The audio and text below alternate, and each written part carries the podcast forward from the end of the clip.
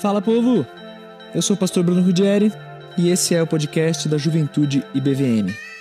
Você vai encontrar aqui uma série de estudos muito especial, ainda mais para esses dias de coronavírus. Histórias bíblicas de colapso social. Você vai poder ouvir onde, quando e como quiser. Mas faz o seguinte, se inscreve para você não perder nenhum episódio. Essa série foi gravada a partir das nossas lives no Instagram. Então vê se segue Juventude BVM para acompanhar as próprias lives, mas também para saber de tudo que acontece na nossa juventude, beleza? Deus te abençoe muito. Valeu. Vamos, gente, vamos lá então, hein? Abra a sua Bíblia em 1 Reis, capítulo 12. Abra aí quem tem Bíblia. E acima de tudo, abre o seu coração para o que você vai ouvir. Fica preparado, abre os ouvidos, porque Deus fala, gente. Que legal que, que Deus continua falando, ele, ele continua suprindo o nosso povo, ele usa tecnologia, usa na época do Novo Testamento carta, usa o que for para manter a palavra dele sempre em alta, né? Então isso é muito bom, muito legal estar com vocês aqui. É, 1 Reis 12. Essa fase de juventude, né? A maioria de vocês aí é jovem, é uma fase que a gente costuma falar que é meio injusto, né? Porque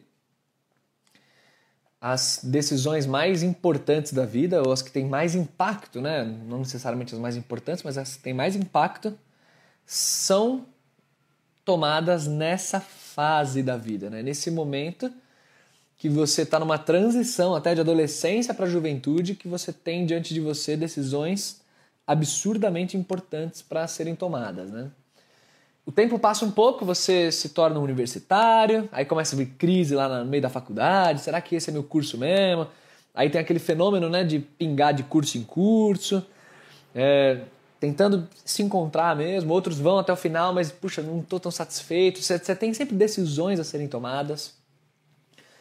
Além disso, você também tem decisões que que são difíceis já na fase também pós-universitária, quando, quando a gente fala sobre relacionamento, né, sobre namoro, também com quem você vai casar, sabe, decisões que têm impacto no resto da sua vida e a maturidade que você tem na fase de vida em que você as toma não é, digamos assim, uma super maturidade, né? Então, isso é muito difícil. Quando você tem que tomar decisões, mesmo se sentindo às vezes aquém em termos de recurso. Né? Eu não tenho todos os recursos suficientes para tomar decisões, mas eu é, preciso tomar porque a vida não espera. Né? Eu li uma vez uma frase que eu achei bem legal, que é tipo assim, a vida é como se fosse um teatro que você não tem ensaio, né?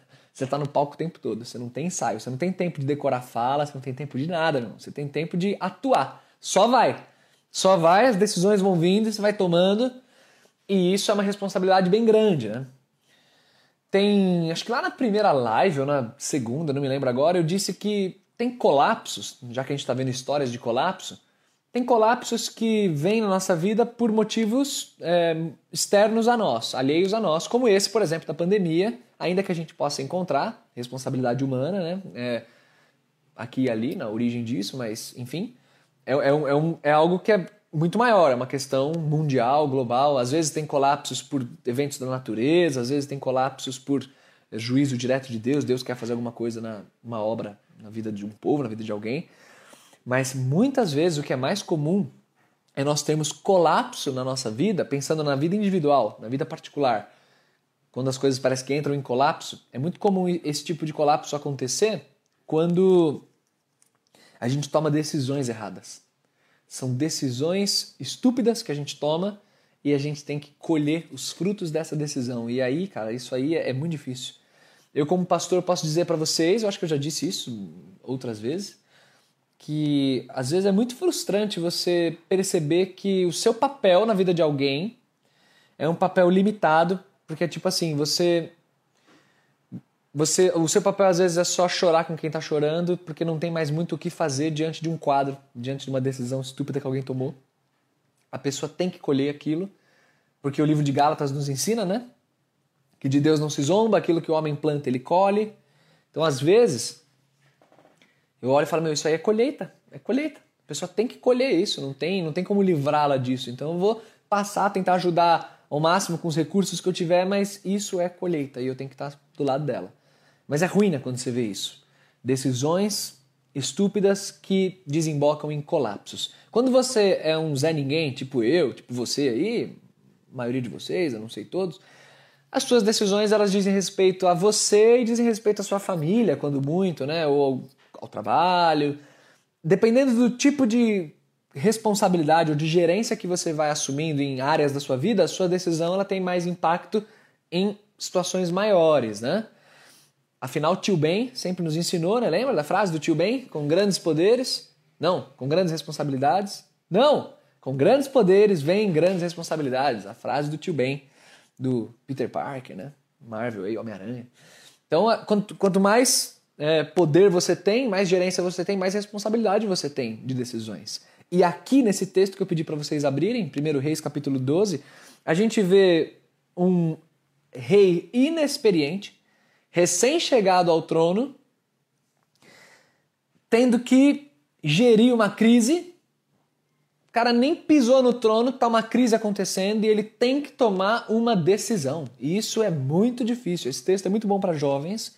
Embora esse rei recém-chegado ao trono, cujo nome era Roboão, ele já não fosse tão jovem assim. Ele tinha 41 anos quando ele começou a reinar.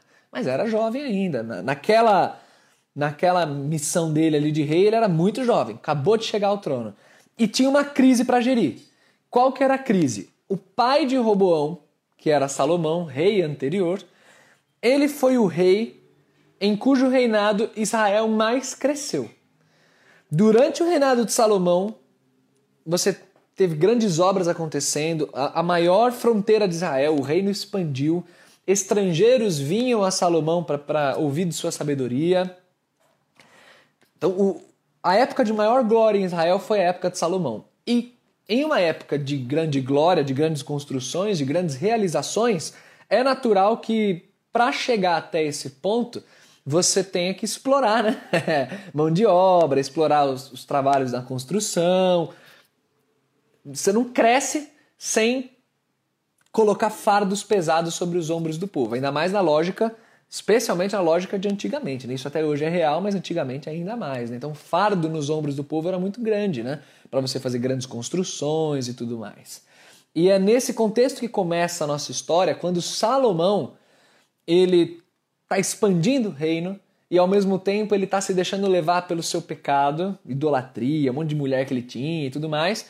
E Deus vira para Salomão e fala para ele o seguinte: que eu vou tirar o reino de você por causa do teu pecado. Isso está no capítulo 11, um capítulo antes do nosso. Eu vou tirar o reino de você, mas eu não vou fazer isso nos teus dias, eu vou fazer isso nos dias do teu filho.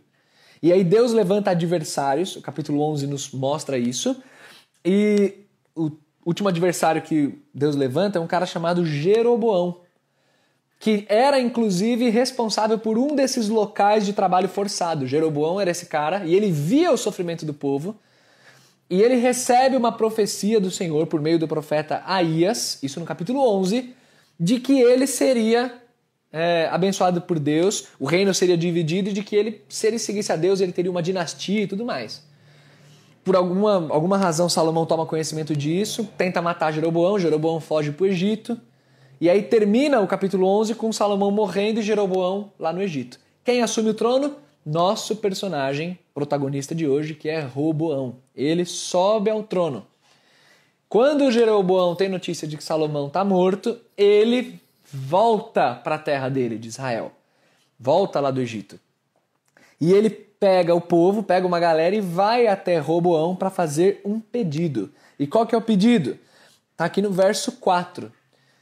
1 Reis 12, 4. O teu pai fez pesado o nosso jugo Agora, pois, alivia a dura servidão do teu pai e o pesado jugo que ele nos impôs, e nós te serviremos. O pedido era esse. Então, ó, Salomão cara, governou de uma maneira muito rígida. O povo não está aguentando essa alta carga de trabalho, de impostos e tudo mais. Dá uma aliviada aí e a gente está com você.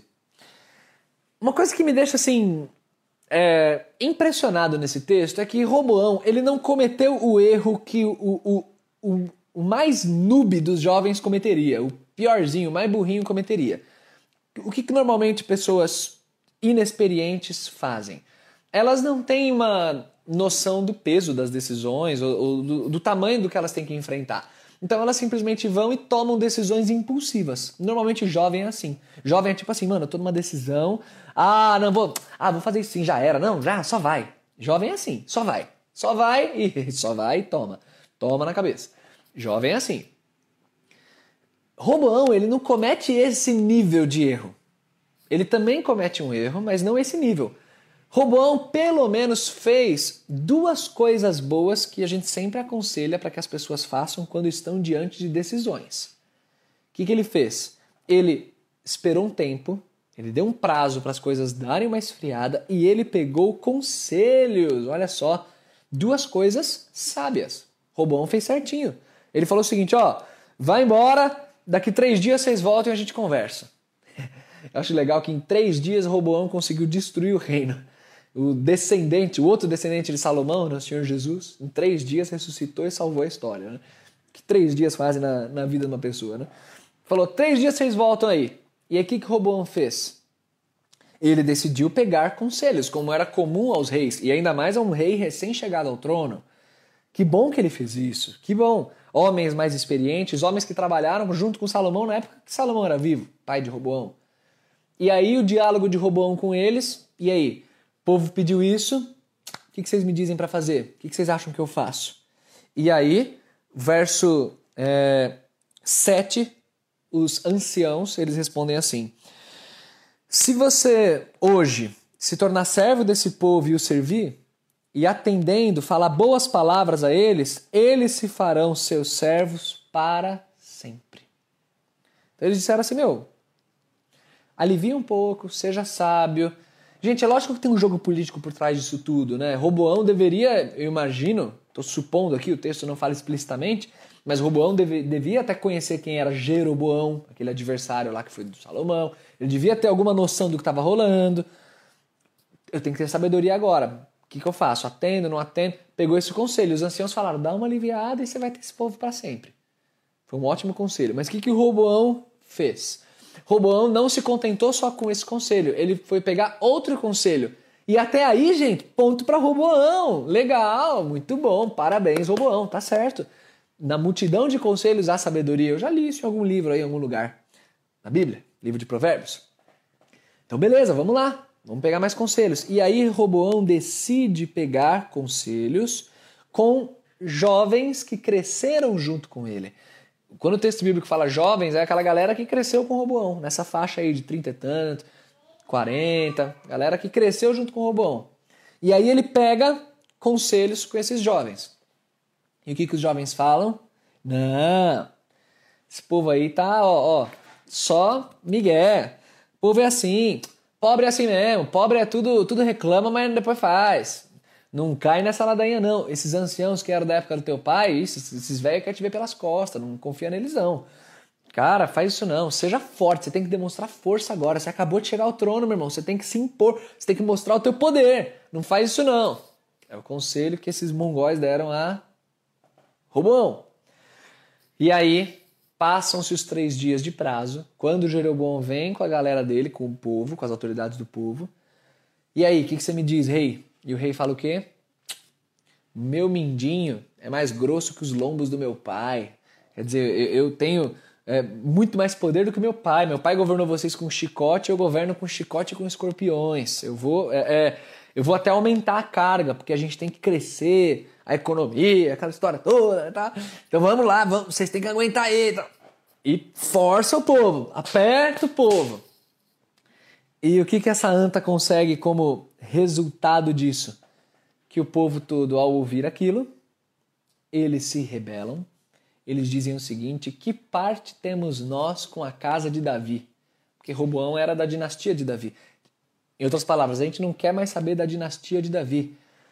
Israel, cada um para suas tendas. E aí aqui começa a quarentena, o isolamento social de, Israel, cada um em casa. Brincadeira, não, não foi isso, mas cada um foi para suas tendas. Acho legal. Podia pegar, se eu fosse esse pastor que prega fora de contexto, sabe, seria legal, né? Pegar esse texto específico, cada um para suas tendas e pregar sobre a importância de ficar em casa. Não vou fazer isso. Mas eles fizeram isso. Então vamos para casa todo mundo, não temos mais nada a ver com a dinastia de Davi. E aí Jeroboão assume o governo de dez tribos E Deus, por misericórdia, deixa Roboão apenas com a tribo de Judá é, e Benjamim, né? Judá, que era a dinastia de Davi, ainda fica com Roboão, que era uma tribo bem grande. É nesse momento que um dos acontecimentos mais importantes e mais desastrosos da história de Israel tem lugar. É na hora em que o reino é dividido. A partir desse momento, o livro de Reis para frente, você sempre terá agora dois reinos: o reino do norte, que chama Israel, e o reino do sul, que se chama Judá. É o que você vai ter daqui para frente. É, desse momento em diante. Acontecimento absurdo. Foi um colapso, só que um colapso por causa de uma decisão ruim, uma decisão estúpida. E aqui eu quero então ver com vocês, do ponto de vista humano, por que, que isso aconteceu, e também do ponto de vista divino, que na parte final eu quero falar com vocês. Do ponto de vista humano, por que, que acontece isso aqui?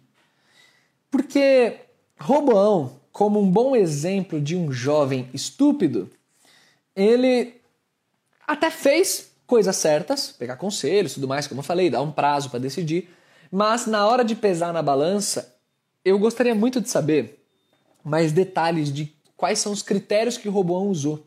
É, mas eu imagino que nessa decisão de Roboão, a influência do grupo teve um, um, um papel forte aí também. Jovens com quem ele cresceu, galera que andava junto com ele. Então é, é ele tinha também uma, uma reputação a zelar, né, junto com o grupo com quem ele cresceu. É, isso pesa também em alguma medida na, nas decisões. E ele então vai lá e bate o martelo por, né, vou manter esse jugo sobre o povo. E ele simplesmente destroça tudo. Da perspectiva humana, Roboão foi muito burro, gente. Foi muito burro. E nós, nós, jovens, mesmo mais velhos também, nós somos muito burros quando não temos critério, quando não somos detalhistas na hora de tomar decisões. Tem gente que é muito intempestiva, gente. Acabou de acontecer uma coisa, agora eu vou. E, vai para cima e, e, toma uma decisão. Tem gente que é muito apressada. Nossa, estou com vontade de comprar tal coisa. Vai lá e compra. Faz uma dívida e se lasca. Não pensa um pouquinho, não ora um pouquinho. Gente, se você não tiver o mínimo de temor, e quando eu falo temor, eu me refiro sim ao temor a Deus, mas eu me, falo, eu, eu me refiro também ao temor no sentido de. Puxa, eu, eu conheço que eu não sou tão habilidoso assim, que eu não sou tão inteligente assim. Eu conheço minha própria natureza e será que pode ter algum erro que eu não estou dando conta? Então, só por segurança, isso é temor, só por segurança, eu vou dar um pouquinho mais de gordura aqui, um pouquinho mais de prazo, um pouquinho. Vou pegar mais uma opinião, só para ter. Vai que tem alguma coisa que eu não vi. Mas tem gente que é tão é, impulsiva e confia tanto na, na, no próprio jeito de ser que vai tomando decisões e, e, cara, como bate a cabeça lá na frente? Por que não pediu ajuda? Por que não esperou? Sabe aquela dinâmica de fazer prova? Você faz uma prova, cara, fez uma prova, escreveu um artigo, terminou um, um trabalho, você tinha que revisar alguma coisa no seu trabalho. Cara, dá uma olhada, né? Dá uma lida de novo se for o caso, vai tomar uma água no banheiro, volta, cabeça já um pouquinho mais fria e relê. Sabe esse temor de, puxa, vai que tem algum erro aqui? Esse é o mínimo que, que se espera de alguém sábio. Mas tem gente que é tão impulsiva que vai e toma decisões e, e, e sequer confere as coisas. Outro dia eu passei num, num, num, Outro dia, antes da pandemia, estava de carro e passei na frente de uma oficina que trabalhava com suspensão. Só que suspensão com C cedilha, assim, suspensão. Aí eu olhei e falei, ah, mano, não, para, parei, parei, parei, não pode.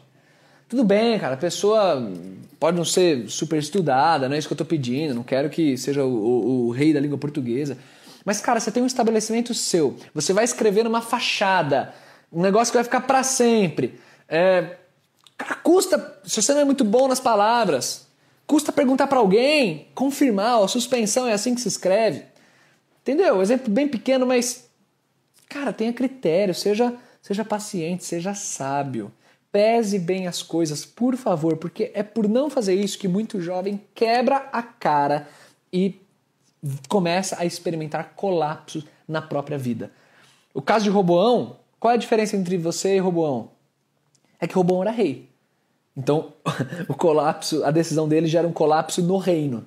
Mas se ele não fosse, seria como eu e você, um colapso dentro da casa dele, da família dele, dependendo de decisões ruins que ele tomasse.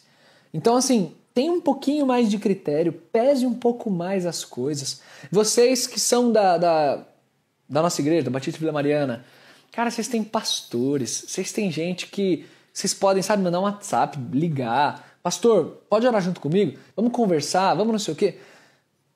Custa! Ou ter pessoas um pouquinho mais velhas, maduras. Custa você contar com pessoas que estão ao seu redor antes de tomar decisões importantes, antes de decidir chutar o seu emprego, antes de decidir começar a namorar. Cara, tem gente que lida com namoro como se fosse uma coisa pequena, como se fosse assim, ah, ah, gostei da pessoa, comecei a namorar. O namoro talvez seja a decisão mais importante da sua vida depois da sua conversão. É a pessoa com quem você vai viver, cara, pro resto dos seus dias. Como é que você não pega um, um conselho? Um conselho que seja. Então, da perspectiva humana, o que aconteceu com Roboão aconteceu porque ele é um estúpido. Porque não contou com sabedoria alheia, sabedoria dos mais velhos. Né? Jovem tem muito isso, né, cara? Roboão pede conselho para os mais velhos, mas pede também para a galera dele. E quem que ele ouve? Ele ouve a galera dele, porque jovem dá dessas. Jovem acha que a galera dele é quem entende das coisas. A galera dele falou, cara, não, não, vai fundo isso aí. Cara, a melhor coisa que você faz isso mesmo, aceita isso aí, boa, vai. Não subestime o poder que o grupo tem de te influenciar. Isso não é só coisa de adolescente. Jovem e adulto também passa por isso no trabalho. O grupo tem muita influência. E aí, às vezes, a gente está tão mergulhado no contexto do grupo que se deixa levar. O sábio não faz isso. O sábio pesa bem as coisas. Ele dá tempo, ele pega conselhos, ele ora e ele decide. Eu não quero que vocês sejam pessoas incapazes de decidir, que ficam tanto pesando as coisas que não conseguem decidir nada. Tem, chega uma hora que você tem que decidir. Não precisa ser nem do extremo nem do outro. Tenham um equilíbrio. Sejam pessoas ponderadas, sábias, que ouvem os mais velhos, que ouvem seu pai e sua mãe, que eles têm muita coisa para te ensinar. Às vezes você acha que não, mas tem muita coisa gente mais velha, macaco velho da igreja, tem muita coisa para te ensinar. Não se esqueça disso. Não seja um estúpido que toma decisões de, maneira intempestiva. Não faça isso, cara. Por favor. Porque depois você vai sofrer muito lá na frente por decisões que você toma dessa maneira. Acredite em mim. Seja criterioso, não seja como o Roboão. Só que eu disse para vocês que tem um motivo humano, mas tem um motivo divino também por trás disso. E é aqui, chegando à parte final, que eu quero mostrar para vocês. O verso 15 diz assim: o rei, pois, não deu ouvidos ao povo, porque este acontecimento vinha do Senhor, para confirmar a palavra que o Senhor tinha dito por intermédio de Aías, o Silonita, Jeroboão, filho de Nebate. O que o texto diz é o seguinte: que isso tudo que aconteceu, aconteceu porque o Senhor estava por trás. Era o que o Senhor queria e tinha estabelecido nos seus desígnios. Aí você fala, mano, peraí, então como é que funciona isso? É, funciona que Deus é assim, Deus é soberano sobre a história e ele controla tudo.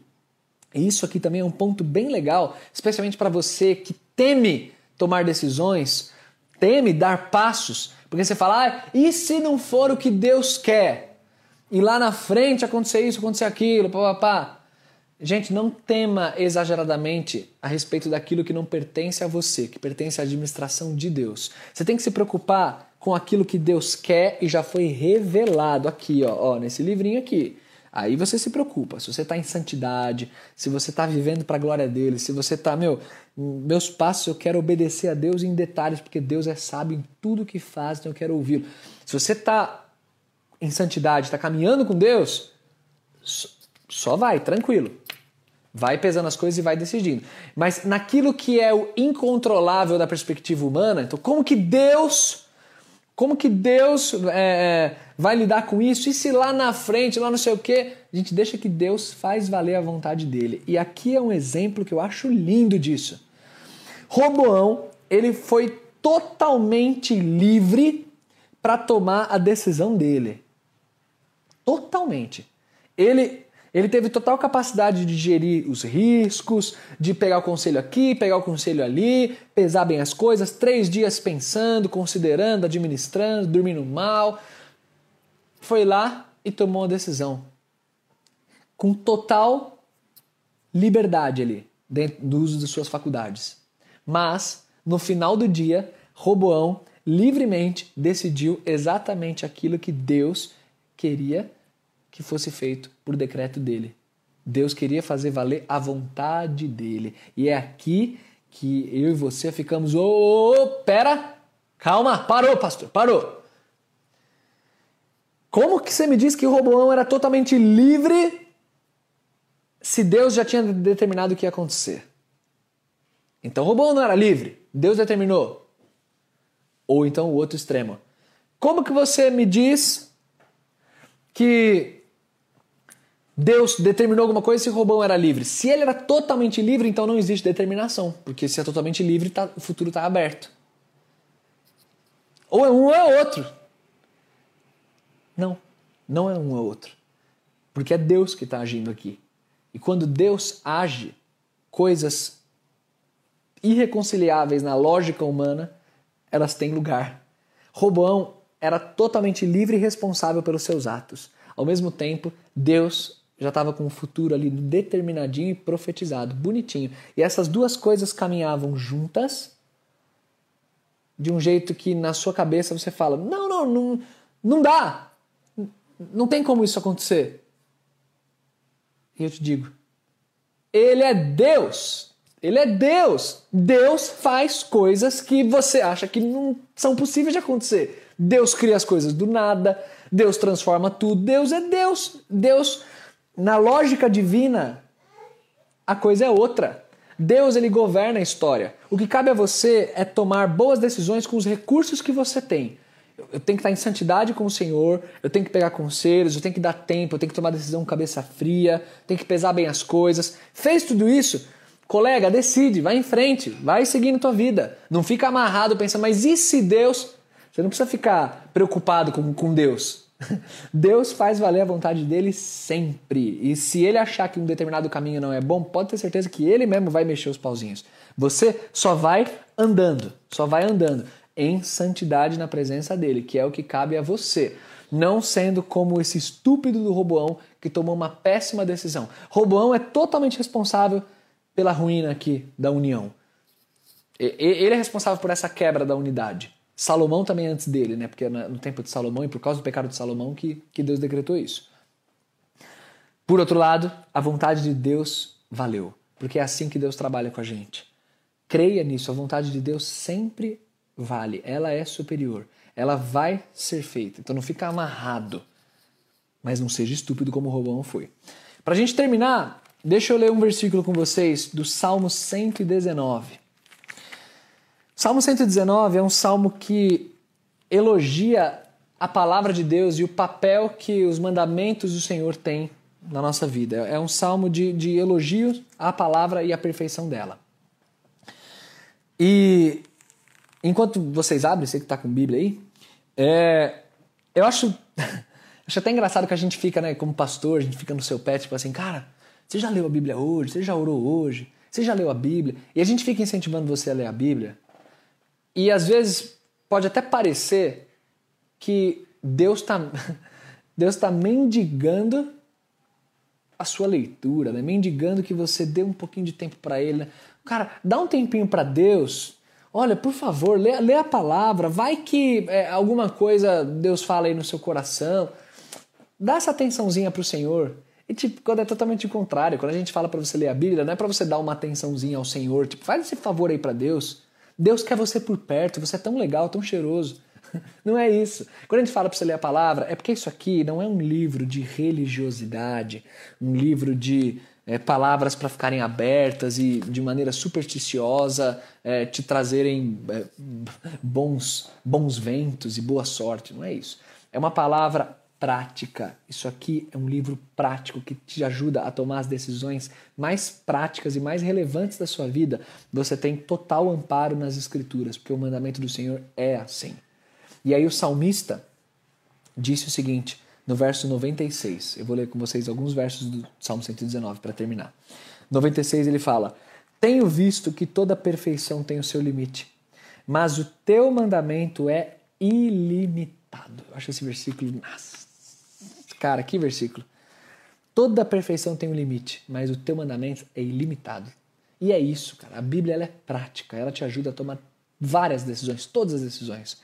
E o último texto que eu quero ler, ainda no Salmo 119, verso 99 e 100. Compreendo mais do que todos os meus mestres, porque medito nos teus testemunhos. Sou mais prudente do que os idosos, porque guardo os teus preceitos. Quando você tem um jovem que tem na palavra de Deus o seu refúgio verdadeiro, quer dizer, eu leio essa palavra e eu quero conhecer mais dessa palavra, eu quero conhecer mais ao Senhor, os desígnios dele, eu quero tomar decisões inteligentes de acordo com os conselhos que a Bíblia dá. Quando você tem um jovem assim, saiba que esse jovem é mais sábio do que o idoso que tem acúmulo de experiências, mas não tem a sabedoria da palavra. É, Agora, naturalmente, ele não vai ser mais sábio do que o idoso, que já também, além de tudo, é piedoso. Aí, ouça, sente aos pés desse idoso e ouça o que ele tem a dizer, por favor, tá? Mas o meu ponto é assim: é tão simples, é tão óbvio. Quem tem o coração na palavra, de maneira prática, toma decisões tão inteligentes, tão sábias, tão ponderadas, cara. É só isso. É só isso que eu te peço. Tenha o coração na palavra e pare de bater cabeça com decisões estúpidas, com pecados estúpidos, com decisões precipitadas, com decisões impulsivas. Não seja como o Roboão foi. É só isso que eu te peço. Dê total atenção à palavra do Senhor, à piedade, e você vai longe na vida. Ouça o que este jovem pastor está te dizendo. Tenha na palavra o teu principal refúgio e você vai longe e você vai ser livre de colapsos. Não todos os colapsos, porque eu disse, tem colapsos que estão além do nosso controle. Mas aqueles colapsos que estão debaixo do seu controle, tenha certeza que você vai ser totalmente livre desse colapso. Por favor, creia nisso. Você vai ter um casamento abençoado, é, vida profissional abençoada, relacionamentos de amizade abençoados, porque você tem na palavra o teu fundamento. Acredite nisso, tá bom? É isso, gente. Vamos orar então, pedindo isso a Deus e pedindo para que não sejamos como o Roboão foi, né? Vamos lá. Pai, te agradeço, Senhor, pela tua palavra, pela beleza dela, pela força que a tua palavra tem. Te agradeço porque toda perfeição tem o seu limite, mas a tua perfeição do teu mandamento é totalmente limitada, não tem limite nenhum. O Senhor é é maior do que qualquer coisa que alguém possa conceber. Tua sabedoria e inteligência é inalcançável a nós.